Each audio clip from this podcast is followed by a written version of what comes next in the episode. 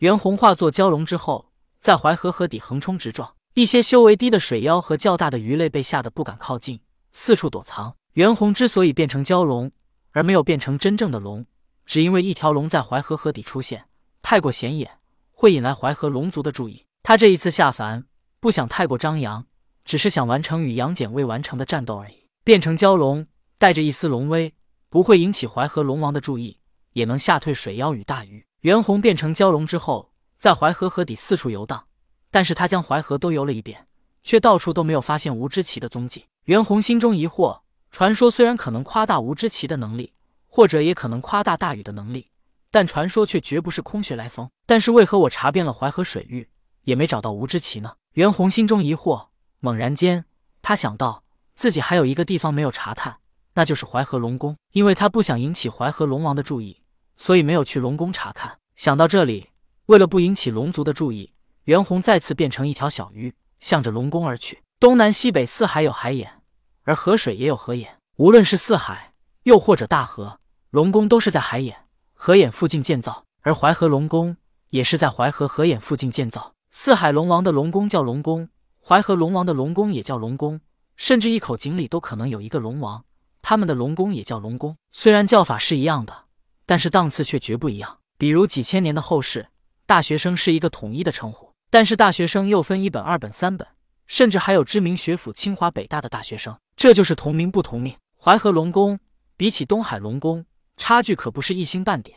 首先，龙宫就小了许多，包括里面的装饰也没有东海龙宫奢华。不过，袁弘并没有注意这些，他隐身在淮河龙宫四处查探了一番，依旧没有找到吴知奇。袁弘很疑惑，他现在已经搞不清楚这传说到底是真还是假了。突然，袁弘想到，在这淮河河底，他只有一个地方还没有查探，那就是淮河的河眼。袁弘依旧是一条小鱼的形态，他向着淮河河眼游去。到了淮河河眼，袁弘看到一处犹如井口的洞口，而在洞口周围铺着厚厚的黄沙，这些黄沙都是无数年一点一点被水流冲刷到这里沉淀下来的。除了这一口河眼，袁弘还是没发现吴知奇的身影。袁弘现出人身，向着河眼走去。可就在此时，一声惊天大吼，伴随着便是铁链哗啦啦的声音，然后从淮河河眼内。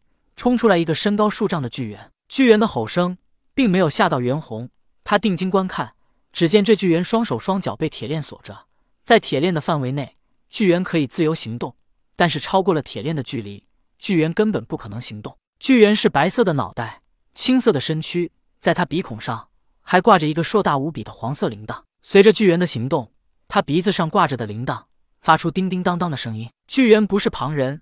正是被大禹镇压在此的淮河水妖吴知奇。吴知奇同样看到了袁弘，他双眸之中两道金光闪过，扫了一下袁弘。吴知奇哈哈大笑道：“原来是白猿精，你我也是同类，看来你来此是要解救我了。”袁弘此时是人身，他的变化一般修道者根本看不穿。火眼金睛，袁弘心中有些惊喜，这跟杨戬的神眼一样，都能看穿变化。当年他与杨戬战斗，无论他变成什么，都会被杨戬看穿。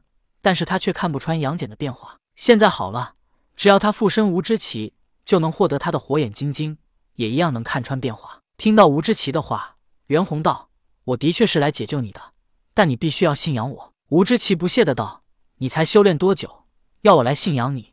恐怕你还不够资格。”袁弘道：“被镇压在淮河底一千五百年，想必挺舒服的吧？”吴知奇道：“我舒服不舒服，你管不着。但让我信仰你，你是痴心妄想。”袁弘道：“那好，你就继续在这里待着吧。”说罢，袁弘转身就走，没有一丝停留。吴知奇看到袁弘就这么说走就走，他顿时愣住了，然后他就慌了，急忙道：“道友，道友，且慢走。”袁弘停下脚步，但并没有回身，就这么背对着吴知奇说道：“怎么，你还有话要跟我说吗？”吴知奇知道袁弘来此，还知道他被镇压了一千五百年，肯定是专门来找他的。他说了这几句大话。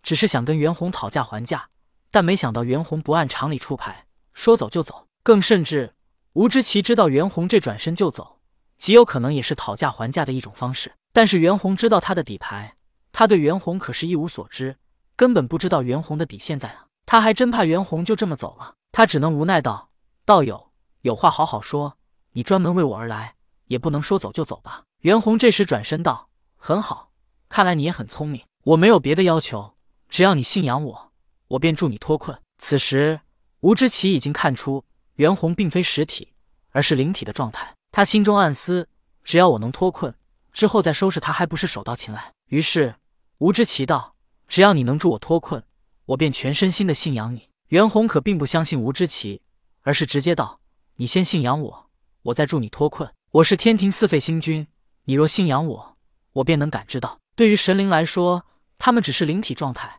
可以说就是灵魂的形态，所以他们的灵魂感觉更加敏锐，他们也能更加清晰的感应到什么人在信仰他们，而且他们还能感应到信仰他们的人究竟是否诚心。”吴知奇道：“好，我可以信仰你，但你一定要助我脱困。”袁弘点点头，下一刻，袁弘便感应到了吴知奇的信仰。吴知奇为了脱困，的确是全心全意的来信仰他。